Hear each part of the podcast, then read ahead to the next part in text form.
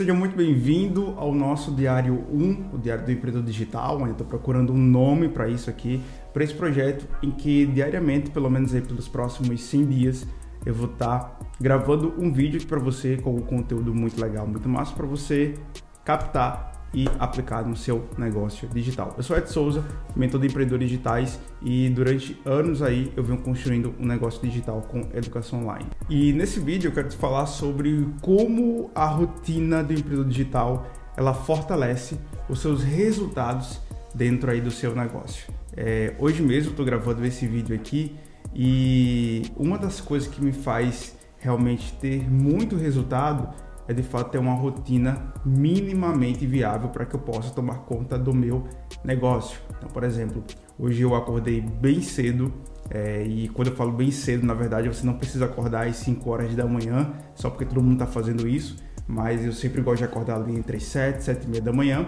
e eu faço o meu café, né? E a partir do café ali eu faço uma leitura, ou vejo as principais notícias do dia e eu começo a trabalhar ali pelas 9 horas da manhã, onde a gente tem basicamente a segunda-feira, que é hoje, que basicamente é o nosso dia de planejamento de negócio, planejamento da empresa, onde hoje nós temos uma equipe. E a grande verdade é que lá no começo, há dois, três anos atrás, era só eu e a Clara. Né? E a gente começava de fato sozinho o nosso negócio online. Então, entre os dois a gente fazia tudo, né? E-mail marketing, página de vendas, conteúdo em rede social, bastante coisa ao mesmo tempo que a gente não tem ninguém para ajudar a gente. E ao longo do tempo que a gente foi tendo vendas, tendo resultado, o negócio começou a crescer, a gente começou a contratar pessoas. E aí vem um primeiro insight muito forte aí para você que quer construir um negócio digital. Delegue aquilo que você não é bom para poder outras pessoas fazerem e você ganhar tempo. Eu vejo muitas vezes alguns mentorados, algumas pessoas chegam até mim e dizem assim, Ed, eu não sei utilizar a ferramenta de e-mail marketing, eu não sei fazer tráfego pago, eu não sei criar um conteúdo em rede social. Existem duas formas para você vencer isso. A primeira é você gastar horas e gastar tempo da sua vida aprendendo algum tipo de ferramenta. Eu também não sabia fazer site, mesmo tendo feito é, faculdade de TI, eu nunca tinha feito um site na vida.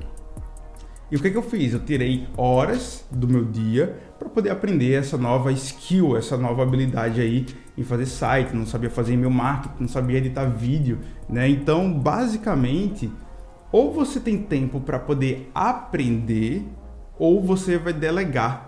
Hoje a gente já começou a ter uma equipe um pouco maior, então a gente tem uma pessoa no time de social media, hoje tem uma pessoa no site do cliente, hoje a gente tem uma pessoa é, no tráfego, hoje na edição de vídeo, não sei se eu já falei isso, mas enfim, basicamente hoje a gente consegue demandar aquilo que não é tão imprescindível que eu ou a Clara nós fazemos. Por quê? Porque o expert ele tem que estar muito dedicado a somente uma coisa que é a cereja do bolo para você ter sucesso com seus infoprodutos, com seus produtos digitais, que é o quê? É criar conteúdo, é conversar com a audiência, é tá gravando esse tipo aqui de mídia para que as pessoas consigam que ser alcançadas pela nossa mensagem. Se você é um expert hoje, você tem que ter muito cuidado se você é o expert ou o CEO da sua empresa. Você pode ser até as duas coisas, só que você precisa tecnicamente entender como equilibrar o CEO e como equilibrar o ser expert.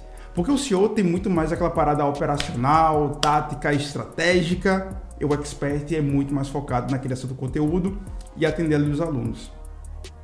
Hoje, como é algo muito novo para a gente, né, a gente consegue conciliar as duas coisas, tanto como em tomar decisão, parte estratégica e técnica, como mandar nossa equipe, como também criar esse conteúdo. Por isso que eu vou gravar outro vídeo aqui, e talvez no futuro já vai estar aqui no card, sobre rotina mínima viável.